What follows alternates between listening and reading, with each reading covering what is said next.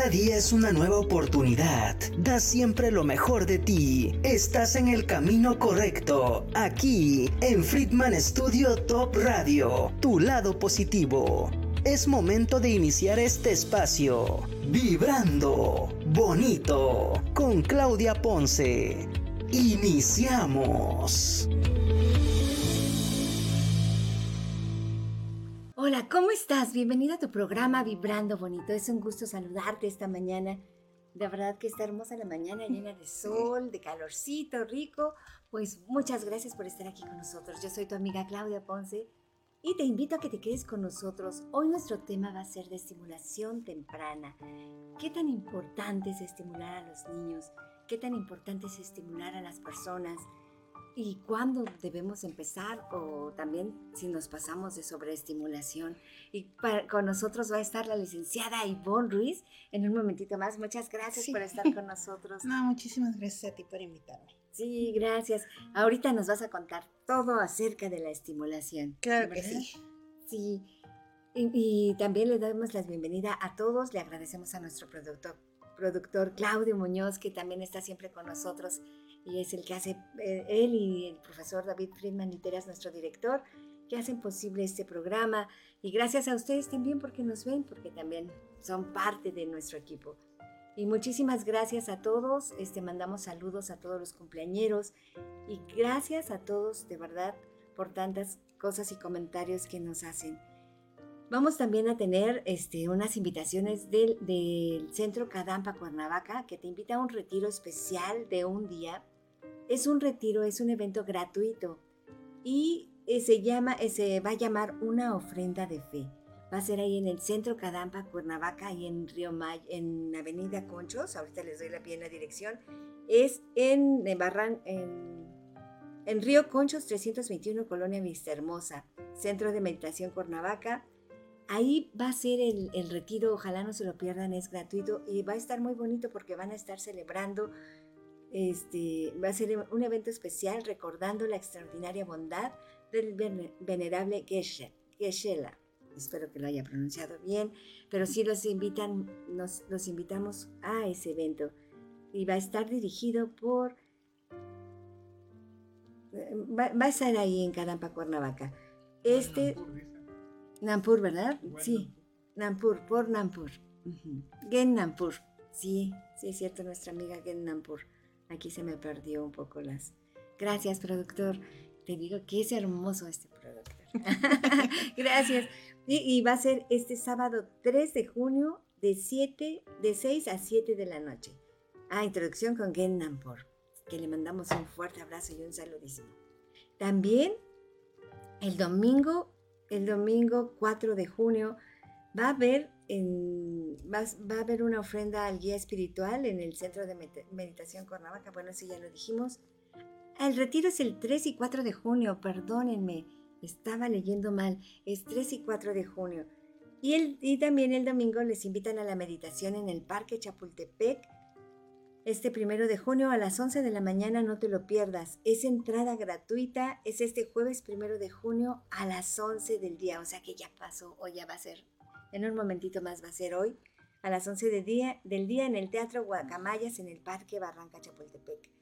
¿Quieres más información? Al 777-565-6011, Carampa Cuernavaca te invita. Y bueno, pues muchísimas gracias a nuestros amigos que nos dan también estas estas invitaciones para que vayamos. También próximamente va a estar con nosotros un, gran amigo, un gran, un, este, un gran estilista que va a ser parte también del equipo y que se llama Alex, Alex eh, Fashion Steel. Él está en Avenida Río Mayo, número 100, 1100, local 21, en Plaza El Campanario. Su teléfono es 777-316-6361. Y también, pues si quieres tener mente, cuerpo y energía en balance, llama al 777-224-2140 y el psicoterapeuta Pablo Tamés tiene la solución a lo que quieras, problemas de depresión, ansiedad, cualquier tipo de solución. De verdad es una terapia muy bonita, par magnético médico. En un momentito más le vamos a dar más información al 777-224-2140. ¿Quieres clases de canto también? No te pierdas las clases de canto con el profesor David Friedman Literas aquí en Friedman Studio. Saca ese potencial que llevas dentro. De verdad que a veces nos sorprende todo lo que tenemos dentro y que no sacamos.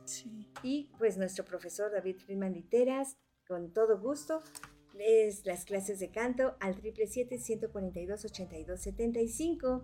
Y también quieres tener un cabello hermoso y saludable con Jackie Vasco Capelizano. Sani tiene la solución al 777-328-6048.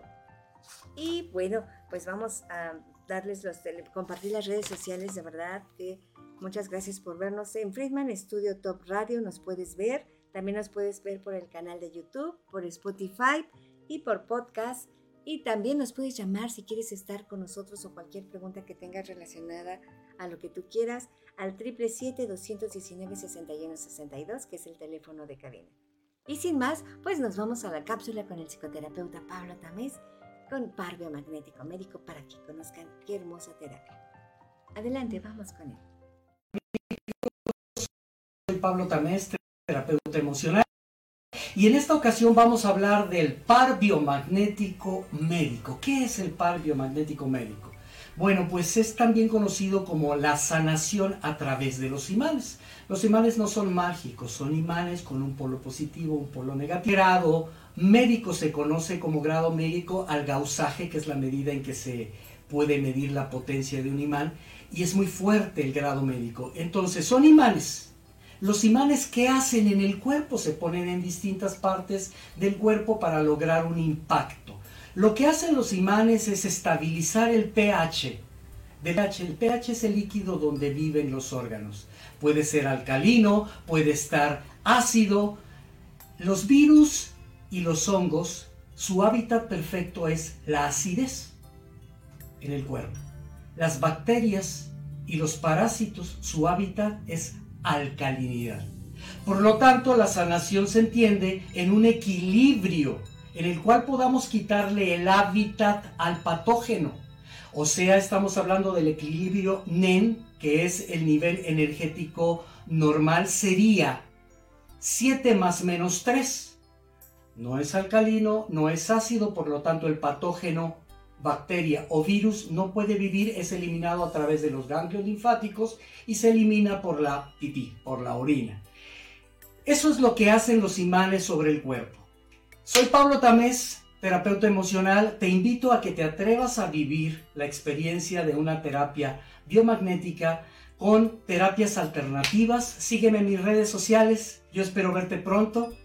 Bendiciones. Muchísimas gracias al psicoterapeuta Pablo Tamés gracias al 777-224-2140, ahí lo pueden contactar. Pues bueno, vamos a darle la bienvenida a la licenciada Laura Ivonne Ruiz Herrera. Ella es licenciada, es licenciada en atención a los trastornos del lenguaje y audición. Es de verdad una persona, un ser humano maravilloso. Bueno, tienes una muy bonita energía y yo te agradezco que estés compartiendo con nosotros aquí el micrófono y pues vamos a, a ver este tema tan interesante, ¿no? De qué es la estimulación. Claro que sí. Pues muchas gracias nuevamente por invitarme, Claudia. La verdad es un tema muy bonito, me gusta mucho compartirlo. Aparte de ser licenciada en trastornos de atención, de atención a los trastornos de audición y lenguaje, también soy instructora certificada en estimulación temprana. Entonces, este, pues para quien guste, cualquier duda, cualquier pregunta puede marcar aquí para que se la resolvamos. Así es, así es. David, licenciada, yo quisiera preguntarle, ¿desde cuándo, desde cuándo pensamos que, o bueno, desde cuándo eh, se volvió importante la estimulación y qué es la estimulación bueno, temprana? La eh, la estimulación temprana surge a partir de 1959, que es cuando se crean los derechos de los niños y estaba principalmente enfocada a los niños que tenían o que nacían con alguna discapacidad, parálisis cerebral, síndrome de Down, cualquier discapacidad en la cual le impidiera al niño desarrollarse de forma normal, era para lo que estaba enfocada la estimulación temprana en un principio. Hoy en día sabemos que no es solamente para los niños que nacen con alguna discapacidad, sino también para los niños que tienen un desarrollo normal. ¿Por qué? Porque los ayudamos a que fortalezcan esas habilidades que ellos tienen. Ok, qué importante, ¿verdad? Qué importante es eh, todo, todo ese manejo y todo ese avance que ha tenido todo.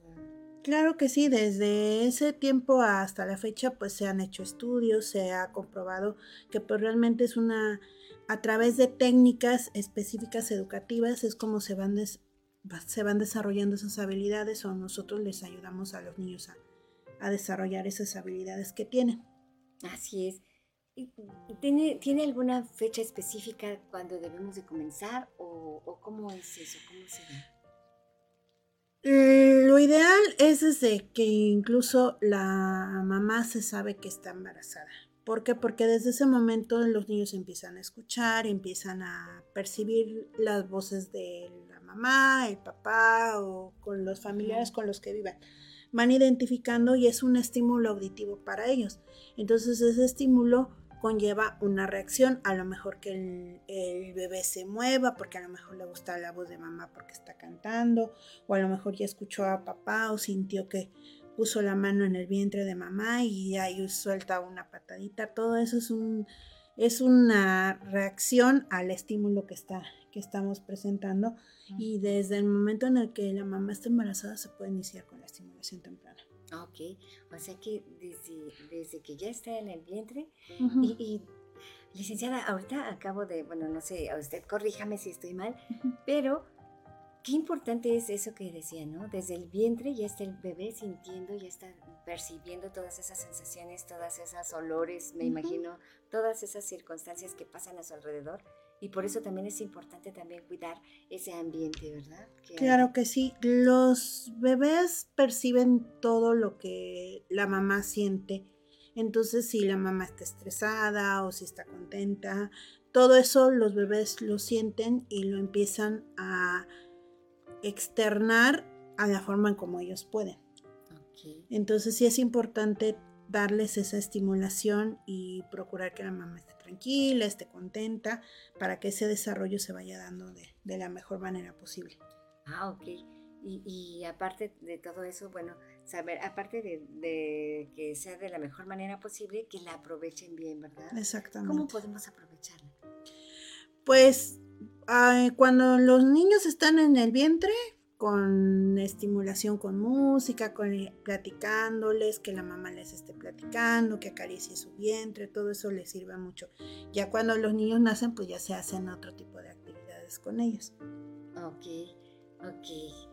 Este, mm, ah, ¿Hay diferentes tipos de estimulación, alguna cosa o cómo se va manejando esta situación? Son actividades educativas. En lo que es la, la primera etapa del desarrollo de, los niños, es bien importante trabajar con ellos lo que son los sentidos. De hecho, de acuerdo a Jean Piaget, el periodo sensoriomotriz, que va de los 0 a los 2 años, es cuando es más importante el trabajarle todos los sentidos, porque es como los niños aprenden qué es lo que lo rodean, con el gusto, el tacto, el olfato, la vista y el oído.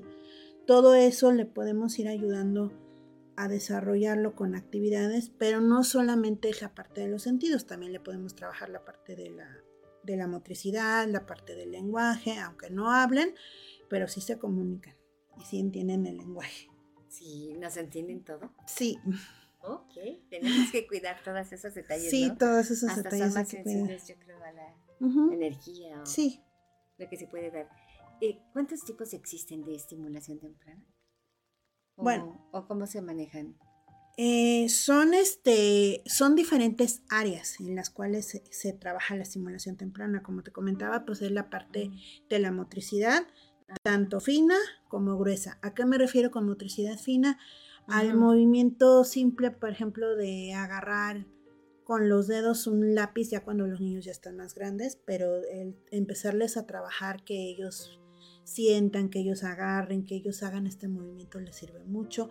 La motricidad gruesa, pues todos los movimientos gruesos que se que mueva la cabeza, que brinque, que se siente, todo eso son la, motricidad gruesa, la parte cognitiva también hay que trabajarla. Los niños son muy inteligentes, a toda edad son muy inteligentes, entonces es importante irle dando ese conocimiento a sus ambientes de aprendizaje para que los niños vayan aprendiendo ya cuando menos nos damos cuenta ya hasta están hablando. Sí, es cierto. Y es muy importante lo que acaba de decir, ¿no? Todos los niños son muy inteligentes y depende también ahí, bueno, ya ve que dicen que todos llevan su, propio aprendizaje, su ritmo de aprendizaje, pero también tiene mucho que ver ahí la estimulación, ¿no? Dependiendo de cómo los vamos estimulando, ellos van creciendo. Sí, claro que sí. Eh, hay niños que a lo mejor y presentan unas conductas un poquito más avanzadas de acuerdo a la edad en la que se deberían de presentar.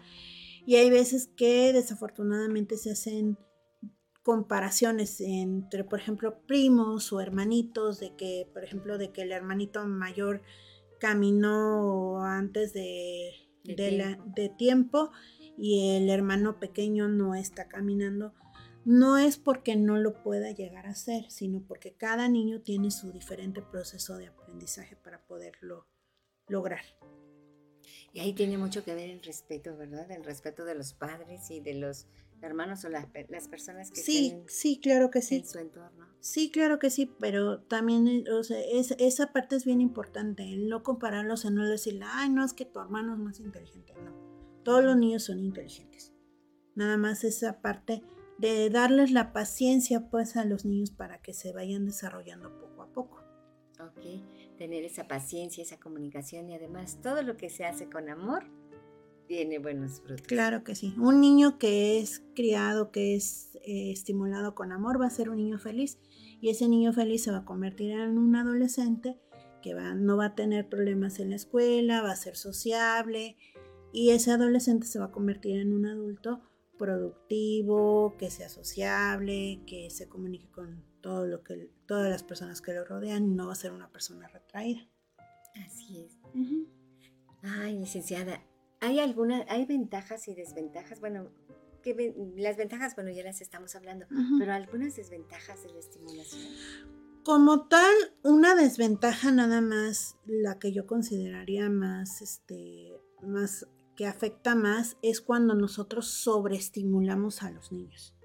Porque todo tiene que tener un tiempo. Sí es importante darles los ejercicios, estimularlos con la música, con la actividad que vayamos a hacer, pero no debemos de excedernos de cierto tiempo. Tiene que ser en un momento en el que los papás sepan que los niños están tranquilos, que no interfieran ni con su hora de que ellos van a comer, ni con su sueño o descanso, que estén tranquilos, que estén abiertos a poder trabajar con ellos. Es la, parte importante, porque también el hecho de que nosotros los forcemos a hacer los ejercicios, si es contraproducente en ese sentido, porque no van a querer trabajar. Si a lo mejor en un principio sí se van a incomodar, sobre todo cuando hacemos ejercicios motrices para ayudarles a fortalecer los músculos, si de repente sí se llegan a incomodar los niños y sí llegan a llorar, pero poco a poquito se van acostumbrando a ese movimiento y ya de hacerlo una vez diariamente o dos veces por mucho al día, los niños se van acostumbrando y ya llega un momento en el cual ya no van a llorar. Y eh, hacerlo de acuerdo al ritmo. También normalmente las sesiones de estimulación temprana duran 45 minutos. No podemos pasarnos de ese tiempo porque ya lo estamos sobreestimulando. ¿Y qué vamos a generar? Vamos a generar ansiedad, vamos a generar irritabilidad, los niños ya no van a querer hacer los ejercicios, aunque los calmemos y demás, en cuanto sientan que vamos a empezar con los ejercicios, se van a, se van a poner ansiosos y ya no van a trabajar. Y eso repercute también en su desarrollo porque van a ser niños ansiosos, van a ser niños que no van a sociabilizar. Entonces esa parte también es importante trabajarla. No tiene nada que ver con la hiperactividad, ¿verdad? No, no, el trastorno de déficit de atención por hiperactividad es un trastorno de aprendizaje. Ah, ok. Ok. Entonces es importante que cuidemos esa estimulación, como dice usted, para que no nos sobrepasemos ¿Y, qué pasa, por ejemplo, en los niños, por ejemplo, que es el bebé consentido de la familia? Lo digo por, por mi nieta. Ah, ¿Qué pasa? Lo digo, ya, ve que, ya ves que tenemos las terapias para mí.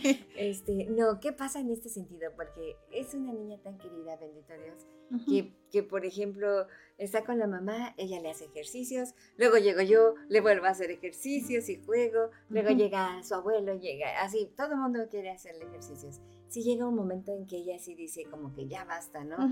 Pero este, pero si es bueno, malo, está... Es que estamos, eh, volvemos a lo mismo que yo te comentaba hace un momento, estamos sobreestimulando. Entonces llega un momento en el que ella se fastidia y dice, no, ya, ya. Sí, y sí queremos ayudarla, pues es, la, es el pequeñito de casa o la pequeñita de casa y si queremos como que apapacharla y ayudarle para que tenga un buen desarrollo. Sí, esa parte sí está bien, pero también si ya sabemos que ya la mamá o alguien ya le hizo sus ejercicios o ya trabajó con ella o ya jugó con ella, ya esperarla, dejarla descansar tantito y ya va a llegar el momento en el cual ella va a querer volver a jugar o ella va a querer volver a hacer sus ejercicios. Hay veces que los niños hasta los hacen solitos. Sí, qué vaciado, ¿verdad? Sí. Como todo tiene su ritmo y como todo tiene su porqué, su porqué, ¿verdad? Sí.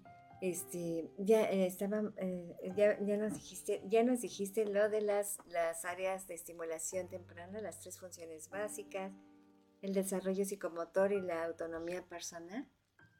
Mm, el desarrollo psicomotor, pues, este, tiene que ver con la, parte, la parte motriz, el cómo se va desarrollando. Cada, cada habilidad tiene su, su tiempo para presentarse. Y obviamente si nosotros le ayudamos, por ejemplo, a los niños a que poquito a poquito, primero lo primero, que apoye, que sostenga bien la cabecita. Ah, ok, entonces ya a los cuatro meses ya me sostiene bien la cabecita. Ah, entonces ya lo puedo, eh, ya conforme va creciendo, ya a los cinco meses como que se empieza a sentar, pero con apoyo, pero ya me está sosteniendo la cabecita, ya no se le va para los lados. Entonces le podemos ayudar a que ya se empiece a sentar. Ya a los seis meses ya un niño ya se debería de sentar sin apoyo. A los seis meses. A los seis meses. Entonces es el hecho de que vayamos de acuerdo al desarrollo de los niños es lo que les permite su autonomía y puedan hacer las cosas por ellos mismos. Incluso el hecho de que nosotros les empecemos a enseñar cómo voltearse, cómo hacer diferentes actividades, poquito a poquito los niños lo van haciendo. Eh, de hecho, ahorita en una experiencia personal con los, este, con, con los gemelos de una de las hermanas de, mi novio, eh, pues estuvimos trabajando ejercicios de estimulación temprana y ellas mismas se sorprendían porque de repente les empecé a enseñar cómo voltearse a los niños y de repente me dicen, mira, ya se volteó solito. ¡Ay, qué hermoso! Pero es poco a poquito, obviamente, pues primero le enseñamos pero ya cuando menos uno se da cuenta, él solito va haciendo sus ejercicios y de acuerdo a cómo él se siente cómodo, a lo mejor, y se volteó y quedó boca abajo. Y si un ratito queda boca abajo, está bien, está levantando la cabeza, pero ya se cansó y él solito se regresa a su posición. No es necesario que llore para que mamá venga y me voltee. Yo solito me puedo voltear. Ok, y, y, qué interesante, ¿no? Como dices, este, eh, le empieza a enseñar uno cómo voltearse y el bebé como, bueno, cómo empieza a hacer sus descubrimientos. Sí, como empieza, él solito empieza a experimentar y dice, ay, si hago, y si sí hago lo que me, lo que me están haciendo ahorita, ah, ya, ya me volteé boca, ya me volteé boca abajo, ya estoy boca abajo, entonces ya empieza a levantar la cabeza, a lo mejor le llamamos la atención con algún juguetito para que no deje la, la cabeza completamente contra la sábana o con la colchoneta en la que esté acostado, ya le ayudamos a levantar la cabeza y ya cuando se siente incómodo, él solito regresa a la posición boca arriba. Ay, qué bonito. Qué bonito. Oye, este, eh, aparte de, bueno, ese es en el psicomotor. Bueno, ahorita nos vas a dar consejos. Oye, ¿me vas a dar consejos? Sí, claro Nos vas a dar consejos. ¿Me vas a dar consejos?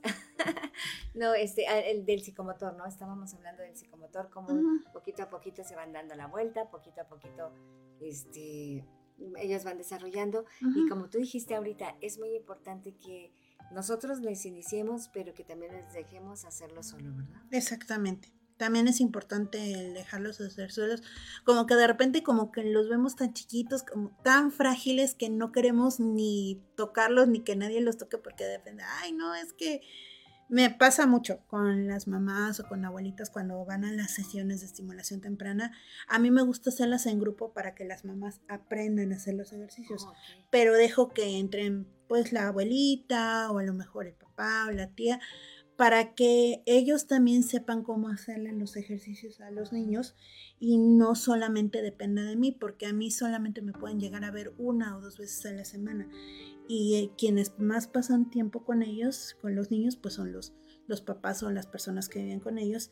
Y es que así como que dicen, ay no, y es que no, y no lo hagas llorar y esto. Pero sí es importante el, el dejarlos hacer solos porque estoy, ellos mismos se sorprenden de que lo pueden lograr y ya sostienen la cabeza o ya se voltearon o de repente ya se sentaron o ya, empecé, ya, ya están boca abajo y ya de repente ya alcanzaron la sonaja. Todo eso, pues poquito a poquito, pues sí es importante dejarlos que ellos mismos también experimenten el cómo poder llegar a sentarse o a lo mejor ya me voy de lado, pero meto o me voy hacia enfrente y meto las manos y ya no me voy, ya completamente ya no me voy a caer. ¿Ellos, ¿Ellos lo sienten así? Ellos sienten así, por ejemplo, como decías, meto las manos y ya no me caigo. En la pues, pues, ahora sí que es por ensayo y error. Hay veces que pues sí, la primera vez se van a agarrar y hasta se van a ir de frente y pues sí es necesario levantarlos, pero poquito a poquito. Si nosotros les enseñamos que pueden apoyarse con sus manitas, pues ya poco a poco pues ya se van a ir apoyando para que ya nada más se queden sentados así. A lo mejor iba a haber algo aquí a los lados que que lo apoyen para que no se vaya de los lados, pero sí, este, sí va a tener aquí las manitas para poder apoyarse y no irse para frente.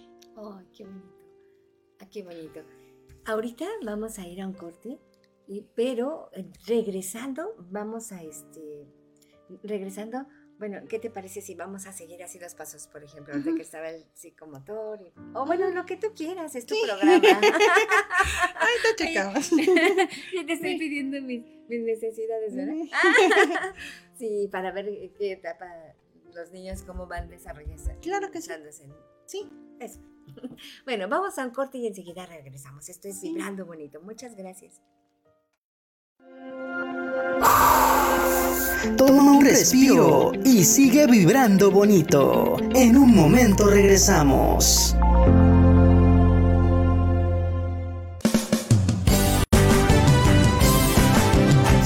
Friedman Studio, Academia de Canto Contemporáneo, Interpretación y Desarrollo Humano. ¡Lánzate ya! En Friedman Studio, tus sueños pueden convertirse en realidad si los deseas tanto como para ir tras ellos. No importa tu edad, rescata tu talento y brilla. En Friedman Studio nos especializamos en preparar y entrenar a verdaderos cantantes e intérpretes solistas desde nivel inicial hasta nivel profesional Impartimos clases de lunes a sábado en sesiones personalizadas o abiertas, en modo presencial o en línea, completamente en vivo. Friedman Studio apoya tu talento. Nuestros precios se adaptan a tu bolsillo de acuerdo a la modalidad y número de clases mensuales que tú elijas. Agenda tu clase muestra sin costo y conócenos. Nuestra metodología, entrenamiento y técnica vocal interpretativa se enfoca y adapta a todos los niveles y géneros musicales.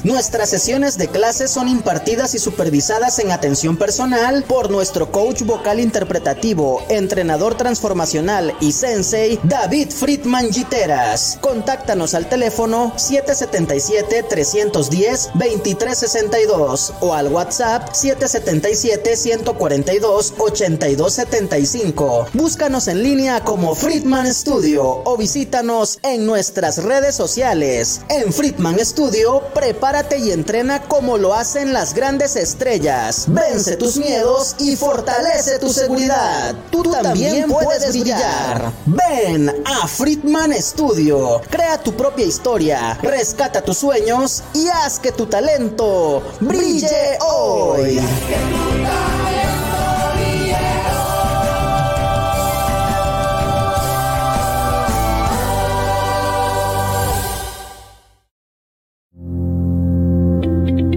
Acompáñanos para que todos juntos sigamos vibrando bonito. Continuamos.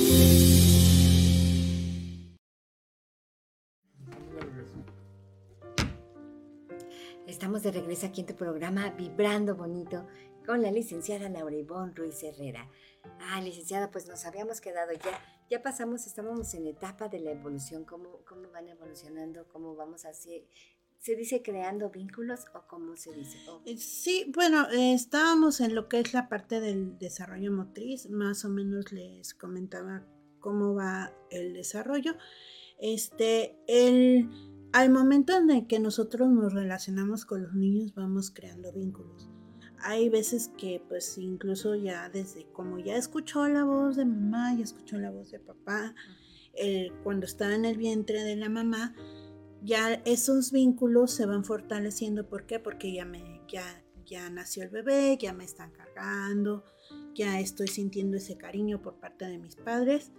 Ese vínculo se va creando poco a poco.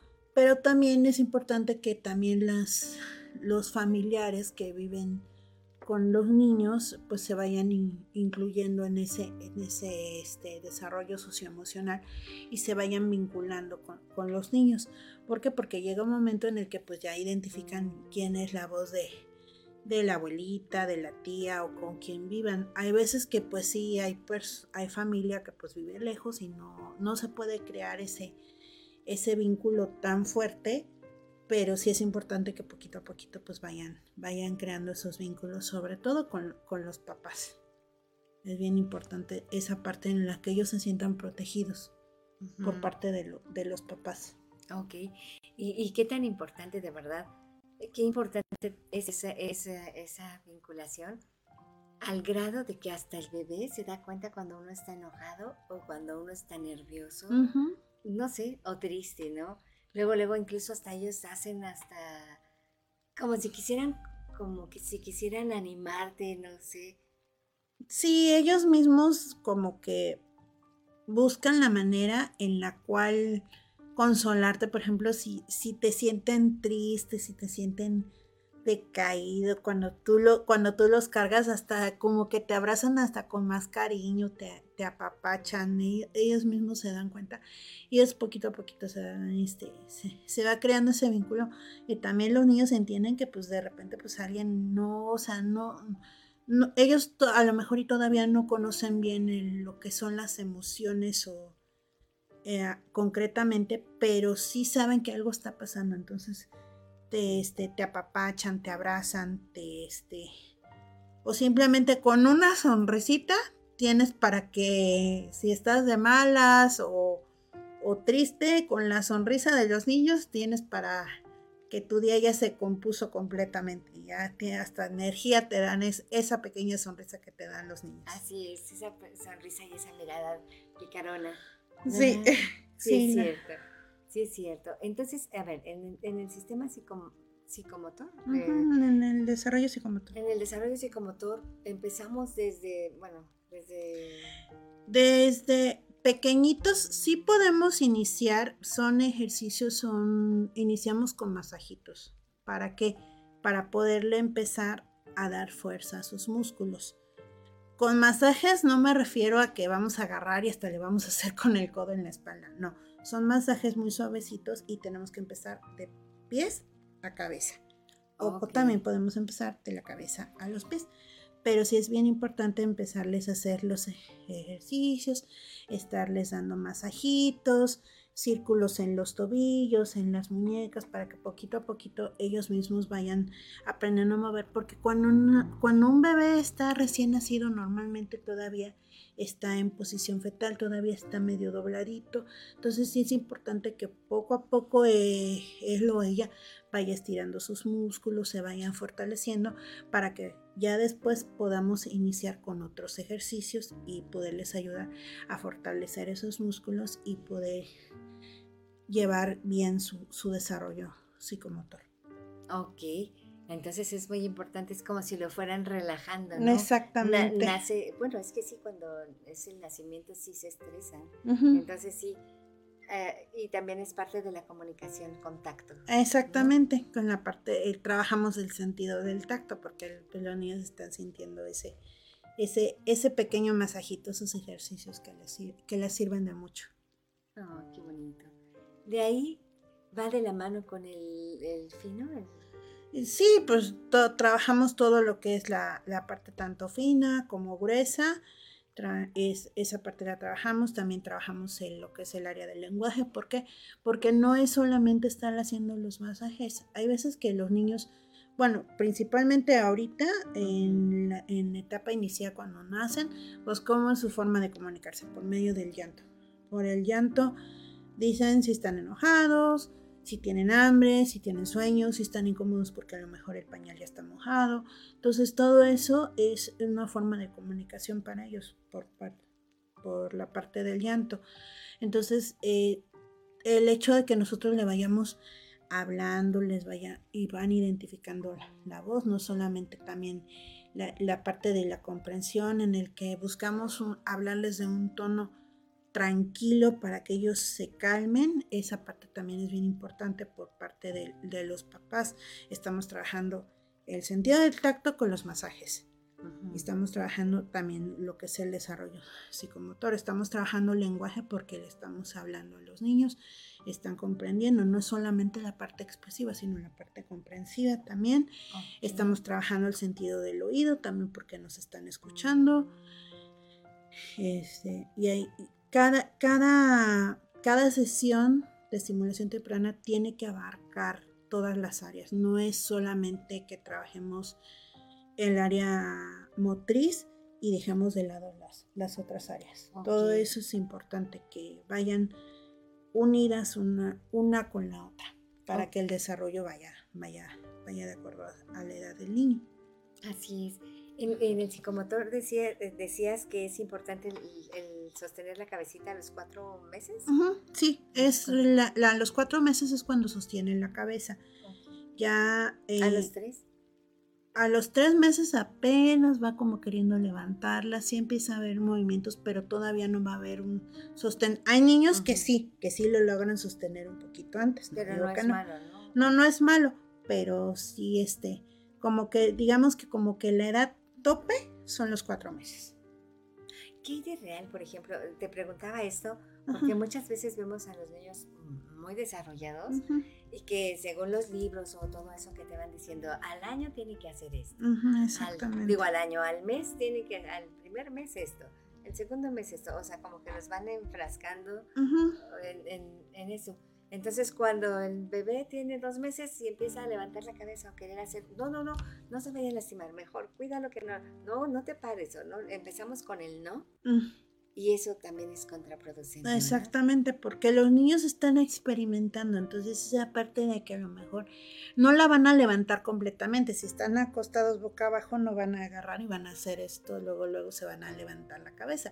Es poco a poquito, o sea, la va a levantar despacito, a lo mejor y la va a bajar porque ya se cansó y entonces ya nosotros ya nada más le ayudamos a colocar la cabeza de lado para que no se vaya a ahogar, porque queda recargado con tapándose en la nariz, se pueden llegar a ahogar los niños, eso sí, pero sí es importante estar con ellos al pendiente de eso, pero pues ya nosotros le volteamos la cabeza de, de lado para que no haya ese riesgo de que se pueda llegar a ahogar, pero sí pueden empezar a, levantar la cabeza un poquito, si los tenemos boca abajo, también es bien importante acostumbrarlos a estar boca abajo.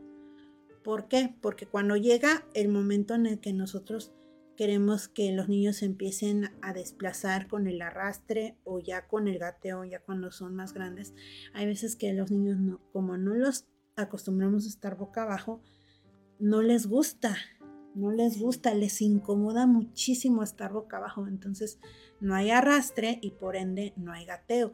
Y es una forma en la que los niños aprenden a desplazarse y pueden este, ir a agarrar algo que le llama la atención, por ejemplo, a lo mejor y la pelota está un poquito lejos, ah, pero ya me muevo y yo la puedo ir a agarrar.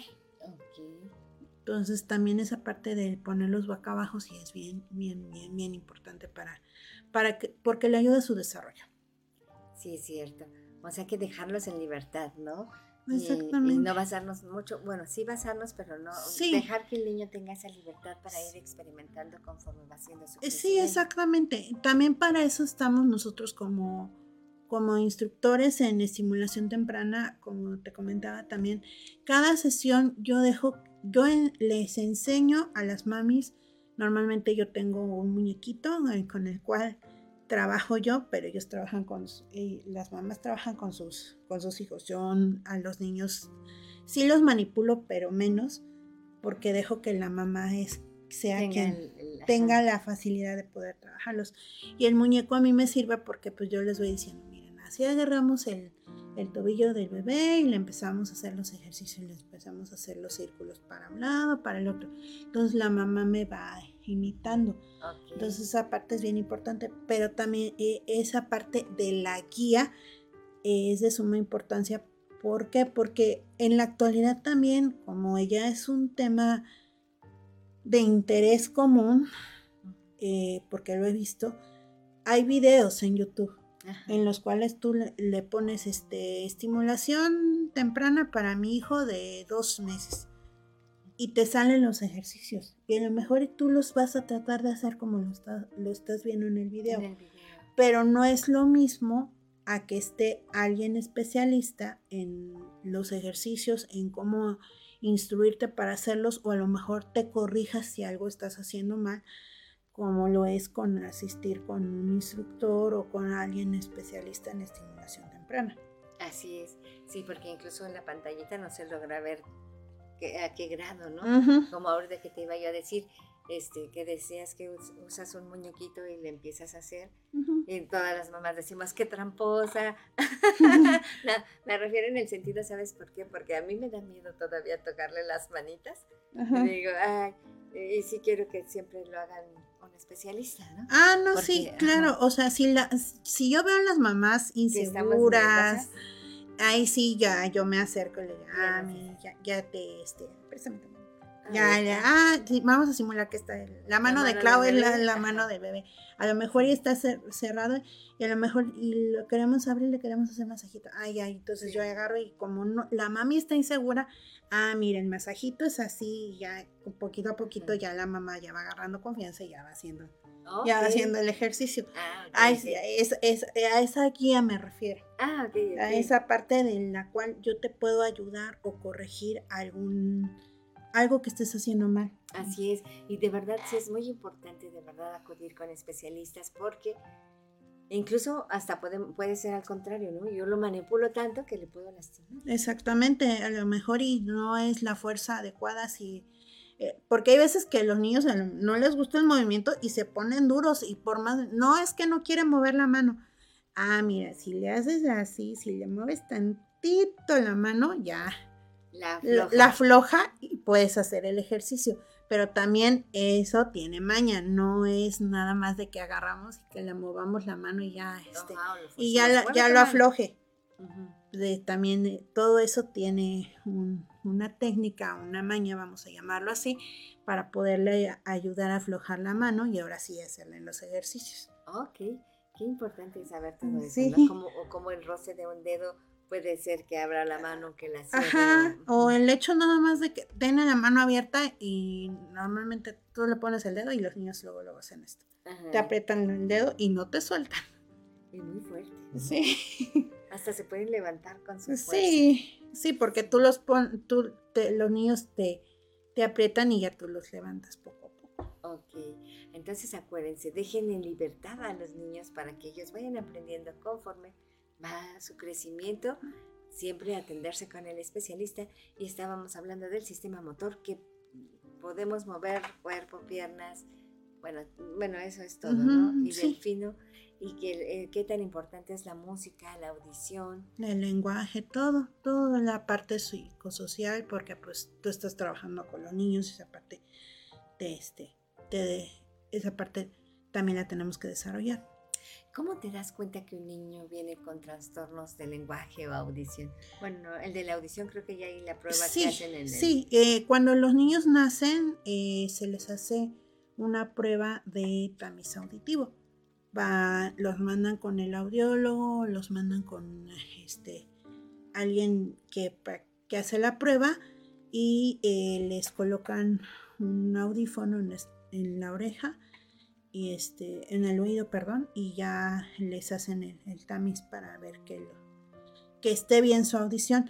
Si no lo llegaran a pasar les hacen otro tipo de estudios para precisamente para descartar que los niños nazcan con algún con, con sordera con hipoacusia ese estudio ya es un poquito más específico, más, este, más enfocado también a ver cómo están las conexiones nerviosas. Es un examen de potenciales evocados auditivos. Ese, ese, esa prueba, pero ya es un poquito más específica. Normalmente se les aplica el tamiz auditivo. Y así no lo llegan a pasar, ya es la otra prueba. Pero nosotros nos damos cuenta porque, por ejemplo, hay algún dato de alarma porque tú les hablas y los niños no, no voltean, no buscan el sonido, a lo mejor y les estás pasando la sonaja y no, no voltean, no hacen el intento por, por buscarlo o a lo mejor están llorando y por más que tú le estás hablando porque a lo mejor estás haciendo algo en ese momento y no puedes cargar al niño o a la niña, no hay algo que lo tranquilice. Okay. Entonces, esos son como que datos de alarma en los cuales tú te puedes dar cuenta de que puede haber por ahí algún, algún problema en la audición.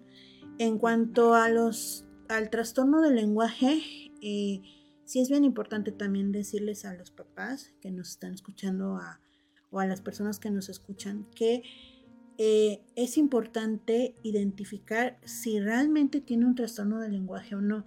¿Por qué? Porque el desarrollo del lenguaje va desde que nacemos hasta los 6 años de edad.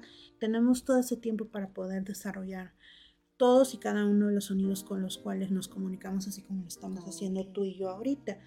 Tenemos hasta los 6 años de edad, pero no quiere decir con esto que el trastorno del lenguaje o algún problema en el desarrollo del lenguaje no pueda existir en niños menores de 6 años.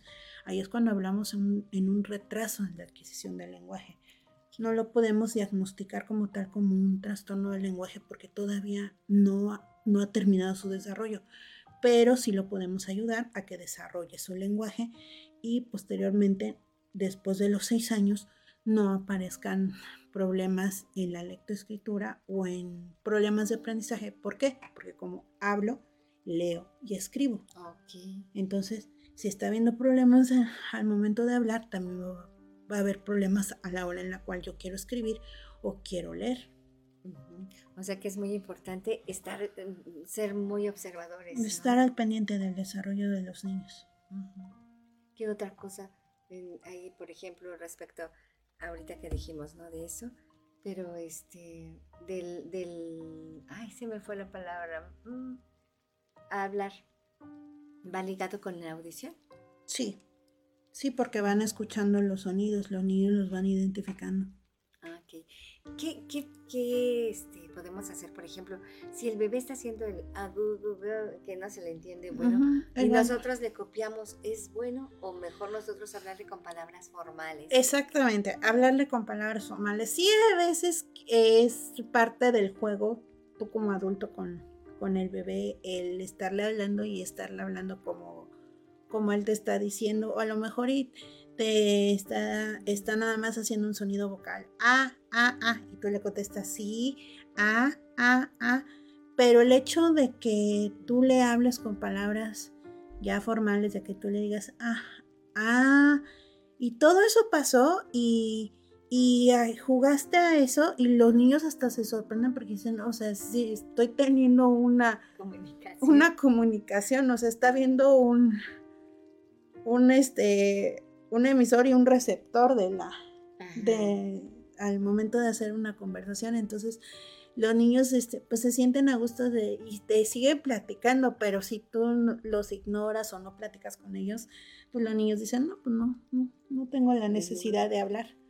También por eso mismo hay veces que se desarrollan los retrasos en la adquisición del lenguaje, porque pues dicen como no, no, no me, no me estimulan o este, o todo me entienden con una seña o con un simple sonido, pues no tengo la necesidad de hablar. Oh, ok. ¿No? Y aparte, mm, yo creo que dice, no me entiende esta señora, ¿no? Porque casi siempre lo he visto, ¿no? De cuando están ah, haciendo el sonido y nosotros empezamos igual. Ah, y hasta parece como si le hiciéramos bullying al bebé, ¿no? Porque en vez de estar comunicando, esa no es forma Mm, no, como tal, no. A lo mejor es una forma de juego, vamos a llamarlo así, pero sí es mejor el estarle hablando con palabras normales. Y tampoco eh, hablarles así como que muy chiqueado a los niños también. Esa parte es bien importante para que ellos vayan desarrollando la palabra como es. No, no chiqueada, sino bien la, palabra. Como debe de ser. así que no le hagan bullying desde chiquitos a los niños. ay, es muy linda. Este, no, ay, licenciada. Y, y, por ejemplo, ¿qué otro consejo nos puede dar? Pues es, eh, sí es importante que hagamos esa estimulación y buscar a alguien, pero también tener la iniciativa por nosotros, por nosotros mismos. Ese consejo les puedo dar a los papis. El hecho de que nosotros veamos la manera en la cual podemos estimular, estimularlos en casita. Como les comento, hay muchos videos en YouTube, en Facebook, o le tecleas en el buscador de Google y te van a venir los ejercicios y van a venir escritos y a lo mejor te van a, te van a dar como una pauta. Pero sí es importante que tú también tengas esa iniciativa como para decir, ah, le puedo hacer estos ejercicios a mi hijo y le puedo ayudar en su desarrollo. Lo ideal sería con una guía, pero sí empezar poquito a poquito a investigar o empaparse un poquito porque también hay, hay papás que llegan conmigo y dicen, no, pues es que este, vengo a que le dé estimulación temprana a mi bebé.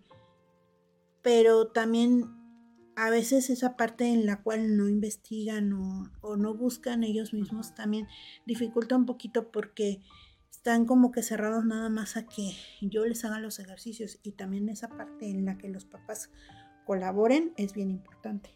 Sí, como que yo, yo me imagino, no sé, ya han de pensar, es como que la escuela para los bebés. exactamente. Que se lo maestra, ¿no? Ajá, exactamente. Entonces esa parte es bien importante. Esa iniciativa por parte de nosotros mismos, el, investigar, el leer un poquito, el decir, ah, y a lo mejor ya el ejercicio, a lo mejor como lo leí, a lo mejor está mal, pero ya me lo están corrigiendo en, la sesión de estimulación temprana. Ya, ya, está viendo ahí una iniciativa tanto por parte de los papás de, de investigar como llevarlos a, a, la sesión. Sí, sí, es cierto.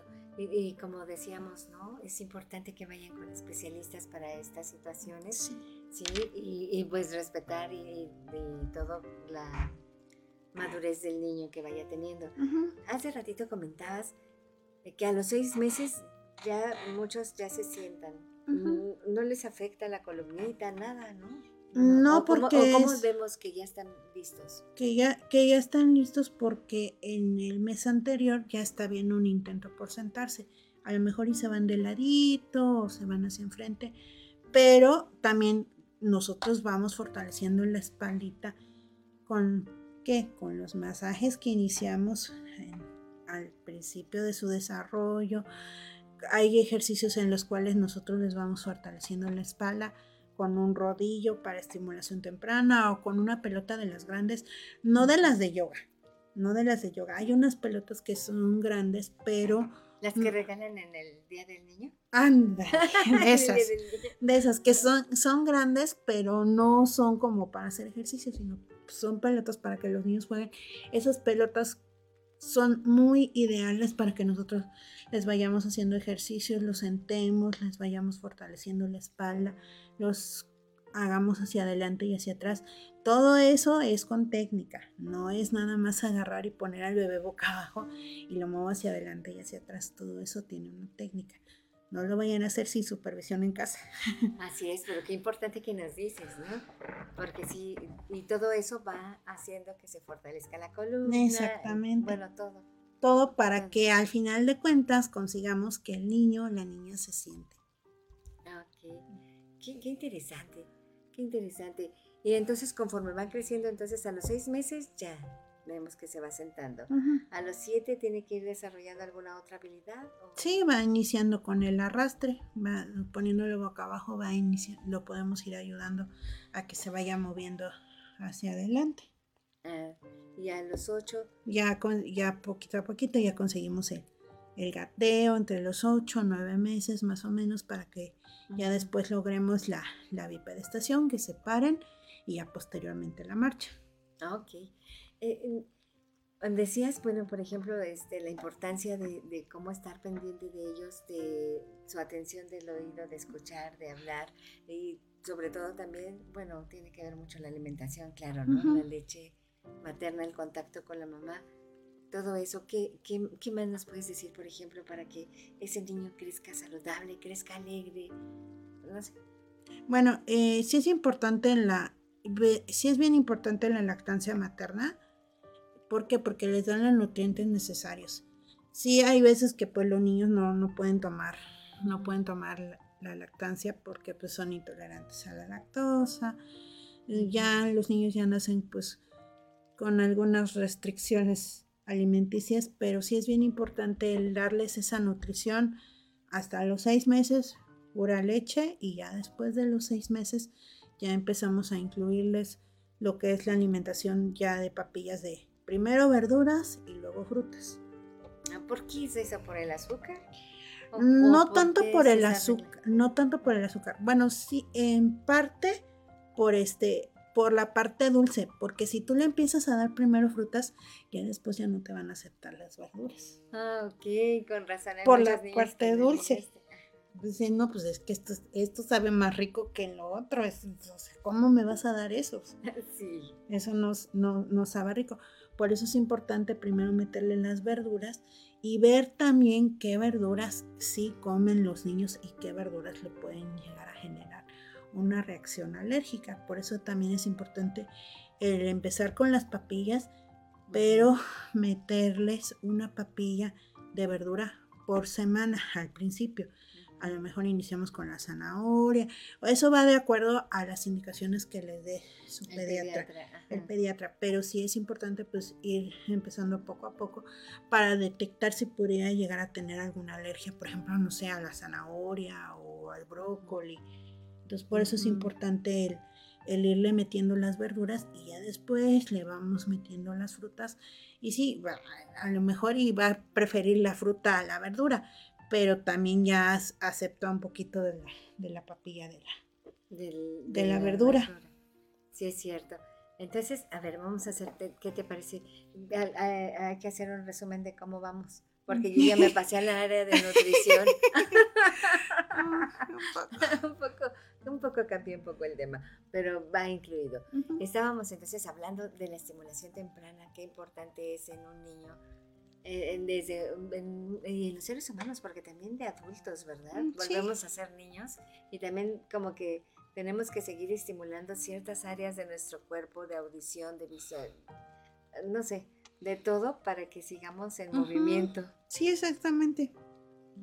Tú vuelves a ser niño, tú vuelves a, a querer jugar, a estar, estar con ellos, a querer catear, incluso cuando a mí me encanta cuando trabajo con ellos la, parte de, por ejemplo, de la pintura, que nos manchamos las manos, de repente ya cuando me doy cuenta yo también ya estoy bien manchada de pintura, o el sentir, por ejemplo, las, las diferentes texturas, no sé, la arena, el talco, el ponerles este aromas, todo eso para estimular también la parte del olfato. Entonces, e, es, hay, hay incluso sonidos o texturas o, este, o aromas que te trasladan a cuando, a cuando eras niño, te, algo te detecta así como que es una, es una sensación agradable. Ok. Entonces aparte así como que a, a, lo mejor y no te acuerdas específicamente de qué pasó, pero te trae una sensación agradable, por ejemplo el olor, no sé, de las fresas. Sí. ¿Por qué? Porque a lo mejor y te gustan mucho las fresas, pero de niño te encantaban las fresas. Ay, qué vaciado, qué vaciado. Y, por ejemplo, mm, bueno, vamos a un corte y enseguida regresamos. Sí. Toma un respiro y sigue vibrando bonito. En un momento regresamos.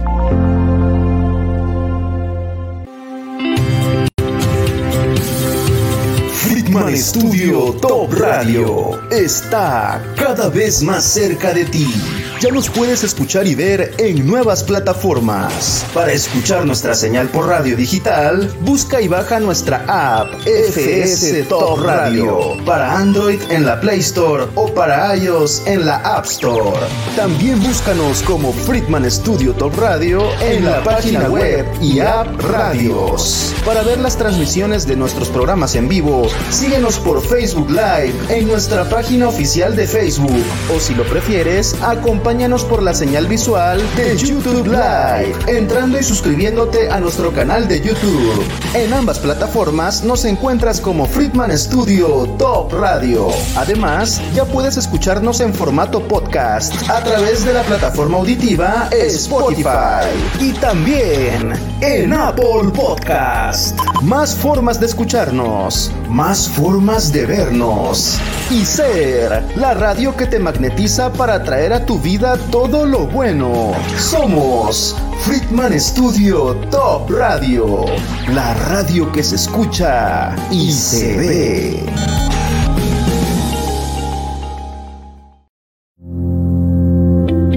Acompáñanos para que todos juntos sigamos vibrando bonito. Continuamos. Seguimos aquí en tu programa Vibrando Bonito y aquí tenemos muchas preguntas del público. Mira, Friedman Estudio Top Radio dice bienvenidos a Vibrando Bonito con Claudia Ponce y su interesante invitada.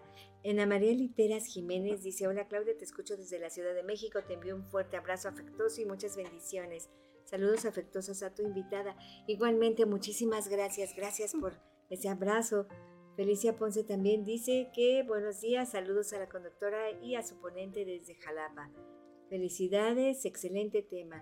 Y Mitson Sosonoki dice, hola amiga, bien, buen día, excelente programa, inicio de mes de junio. Sí, estamos iniciando mes de junio y vamos a darle con todo. Sí. ¿no?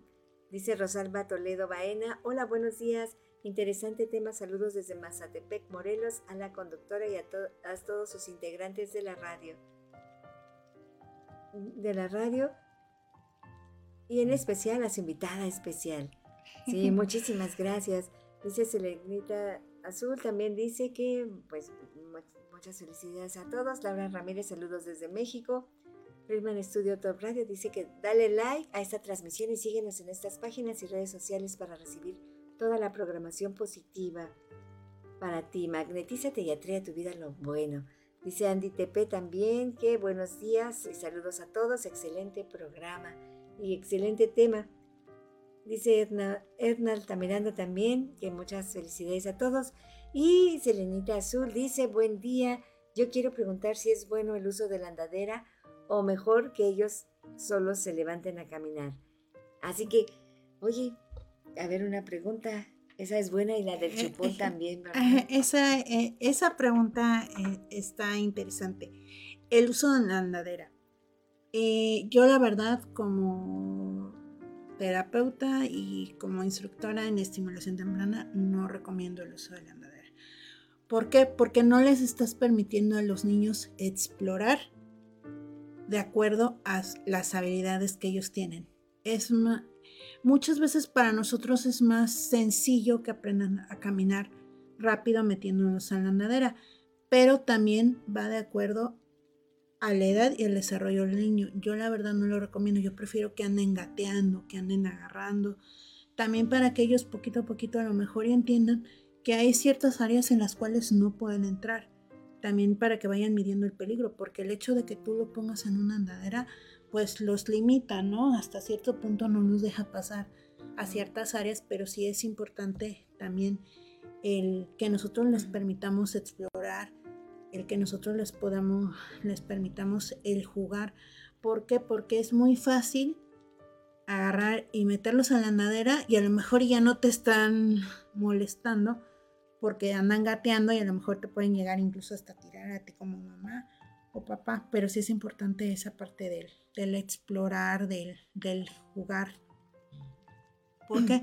Porque hay veces que incluso los meten desde muy pequeños y ¿qué pasa? Que el niño cuando tú lo metes en la andadera hasta se va hasta abajo y quedan así, todos colgados. ¿Por qué? Porque no tienen fuerzas en las piernas. Entonces, por eso es importante el permitirles que jueguen, que fortalezcan sus piernas, porque va a llegar un momento en el cual ellos solitos van a agarrar y de repente se van a parar y ya van a tener fuerza en sus piernas. Y poco a poco, ya con ejercicios, ya los vamos guiando para que vaya habiendo esa marcha. ¿Cómo los podemos ayudar? Con un este. Con, con, el fular, que ahorita está muy de moda el andar ocupando el fular, podemos ocupar el fular, podemos ocupar una sábana, una pashmina, los podemos, se los ponemos aquí a la altura del pecho, le hacemos un pequeño nudo por la parte de atrás. Si es bien importante no apretarlo mucho, nada más es poquito. ¿Para que Para darles un sostén y en cuanto los niños empiecen a dar pasos, va a ser, digamos, como un apoyo porque tú lo vas a estar agarrando del brazo, no te vas a tener que estar agachando y los niños van a empezar a dar sus pasitos y van a empezar como que a medirle tanto el equilibrio y demás. No se van a caer completamente, ¿por qué? Porque si en el momento en el que tú ves que se van a caer, pues tú agarras el fular o lo, con lo que lo estés apoyando y no vas a permitir que el niño se caiga. Pero sí es bien importante que poquito a poquito, no, tampoco que los apretemos completamente y que se queden fijos y este y ahí sí no, no ellos no pueden llegar a, a medir también su equilibrio y demás. Pero sí es importante tenerlo un poquito flojito para que ellos se vayan desplazando y es una forma de ayudarlos a caminar y no ocupamos la andadera. Así es.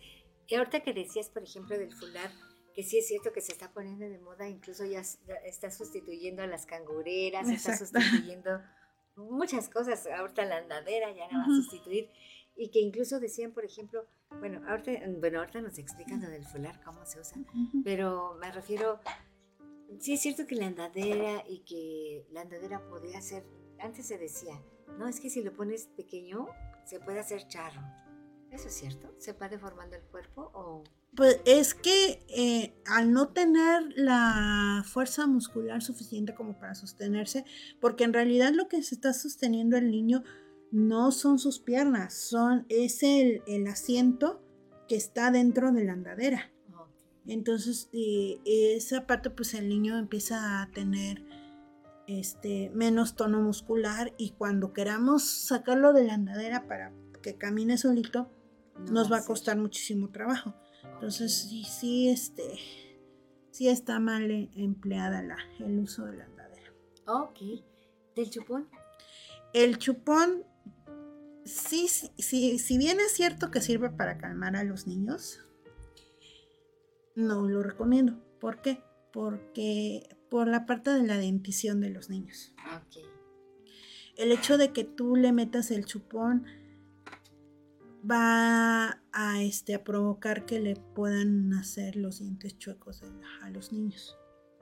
Entonces sí es bien importante también el no estar empleando el chupón a cada rato, ni tampoco estar dejando que los niños se metan el dedo a la boca, porque igual se pueden llegar a, a enchocarse sus, sus dientes ellos mismos. Sí, porque ahorita, por ejemplo, ok, si no es el chupón, ya ahora es la, mordedera o la manita que se la meten toda la manita a la boca. Sí, sí, esa parte sí la entiendo y es un poquito desesperante con en los niños. ¿Por qué? Porque el, el hecho de que les hagan los dientes les da comezón.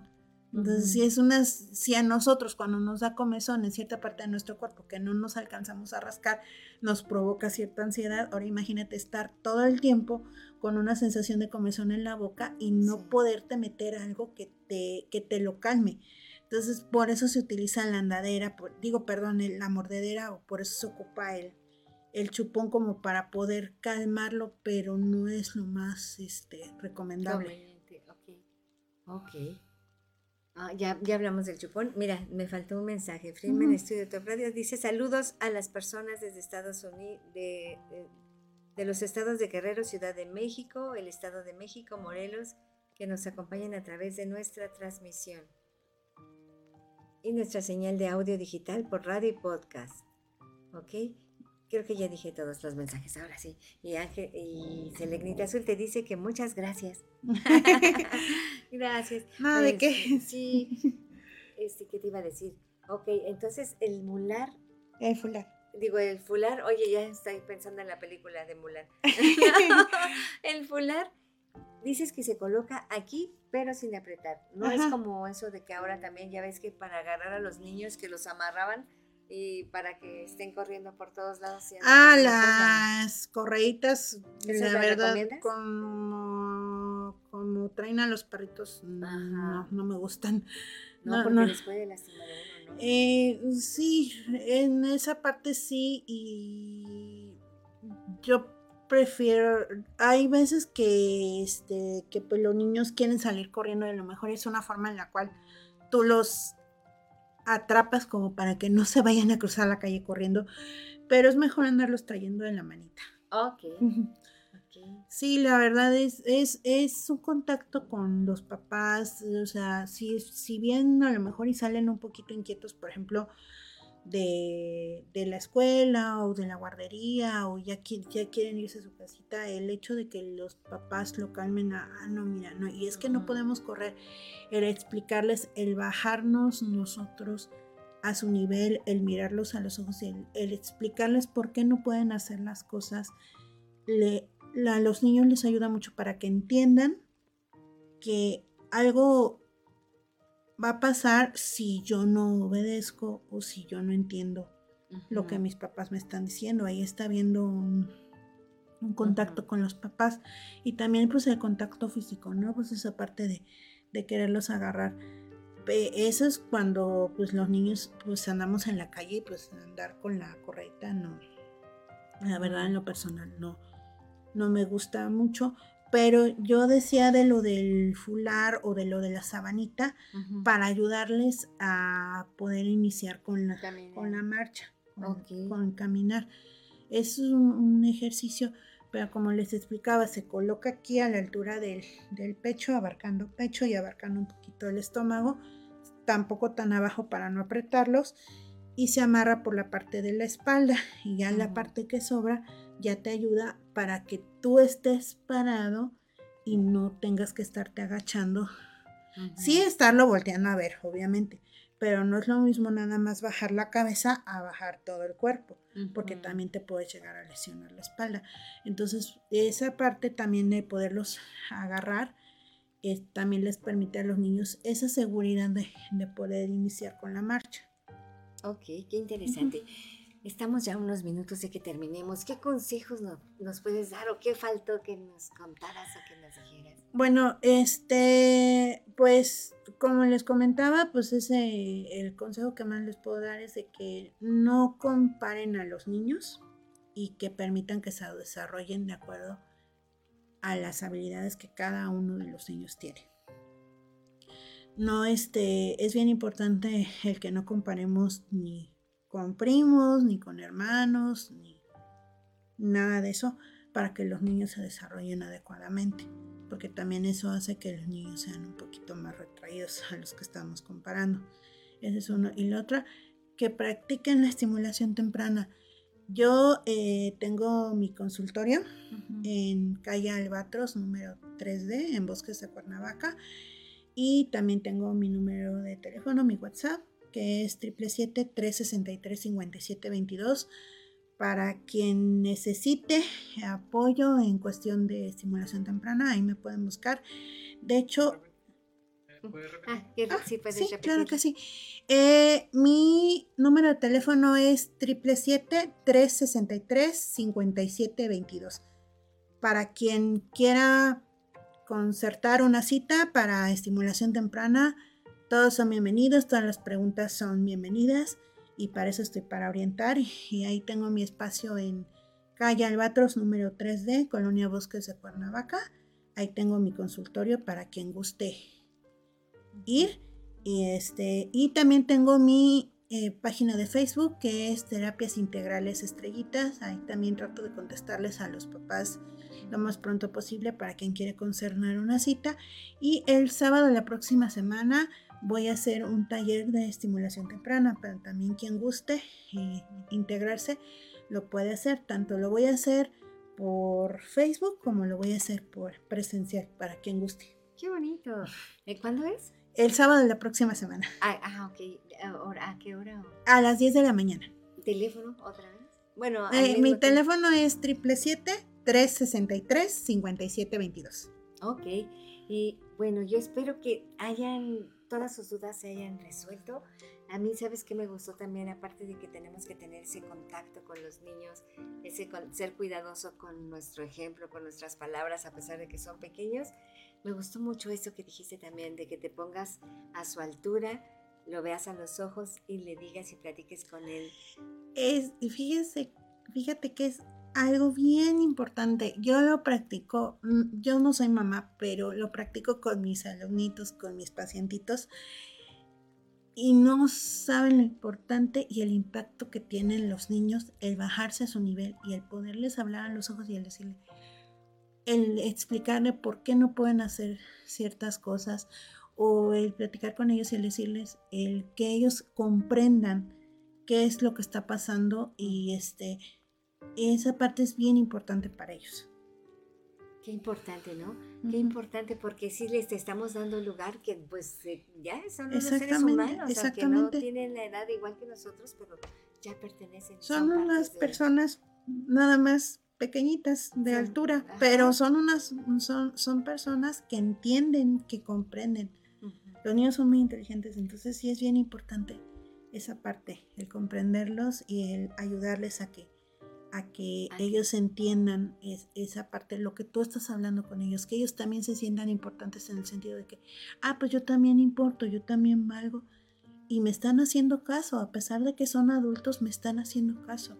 Claro, y de ahí viene mucho la importancia de la seguridad en los niños, bueno, en los mayores, cuando somos mayores, ¿no? De esa importancia que esa estimulación que se le dimos y que antes no la veíamos como, como importante, ¿no? Decíamos, ay, es un niño, ¿no? Pero no, desde ahí ya, ya ellos ya tienen ese valor, ese derecho que tienen de ser respetados y valorados y queridos. Exacto. Muy queridos y muy amados. Ok, ¿algún otro consejo, consejo mm, no sé, algo que más que quieras preguntarme o algo, es que ya no, creo que ya me extendí. no, es que como que hablamos de todo. Ajá. Bueno, lo único que yo les digo es quieran mucho a los niños, de verdad, procurémoslos, cuidémoslos. Es el futuro de México, es el futuro de, oye, es el futuro de nuestro hogar, de nuestra casa, de México, de nuestro país y del mundo, ¿no? Sí. Si queremos, de, queremos dejar seres, ¿cómo dicen? Queremos que mejore nuestro país o nuestra, nuestro mundo, dejemos seres de verdad valiosos que aporten sus valores y todo eso, ¿no? Muchas veces nos quejamos de cómo somos de grandes, ¿no? Que, que esta persona y que no sé qué, pero no sabemos que somos nosotros los culpables de que sembramos eso en ellos cuando eran pequeños. Sí. O el descuido, no sé cómo se llame, pero. Sí. Bueno, pues muchísimas gracias a todos, productor. Creo que no me hizo falta nada, ¿verdad? Todo bien. Pues muchísimas gracias, productor, por todo su apoyo siempre. Pues. Excelente programa, muy valioso para Un amigo, muchas, muchas gracias, amigo. Qué buen comentario, qué buena porra tienes. Sí, sí, porque ese nombre me suena muy familiar, es mi papá. Sí, es su papá. No, te mandamos un abrazo desde aquí. Qué gusto saludarte por este medio. Y este, dile gracias papá por, como dijimos eso de que desde que somos pequeños, mira, ya lo empezó a hacer. sí, sí ya, ya tenemos un claro ejemplo. Es mi papá, muchas gracias, te quiero mucho papi. Sí, no, pues muchísimas gracias, gracias por todo a todos ustedes. Y yo soy su amiga Claudia Ponce y los veo la próxima semana en otro programa más que va a estar muy interesante en Vibrando Bonito. Así que hasta la próxima, nos vemos y muchísimas gracias por estar con nosotros. Gracias, licenciada. gracias, a, todos ustedes. Y pues estamos en contacto. Ay, cuídense. Hasta luego, gracias. Esto es Vibrando Bonito. Gracias. Nos hemos llenado de positividad y energía para continuar con nuestro día. Nos escuchamos en la próxima emisión de Vibrando Bonito, aquí por Friedman Studio Top Radio. Tu lado positivo. Somos la radio que se escucha y se ve.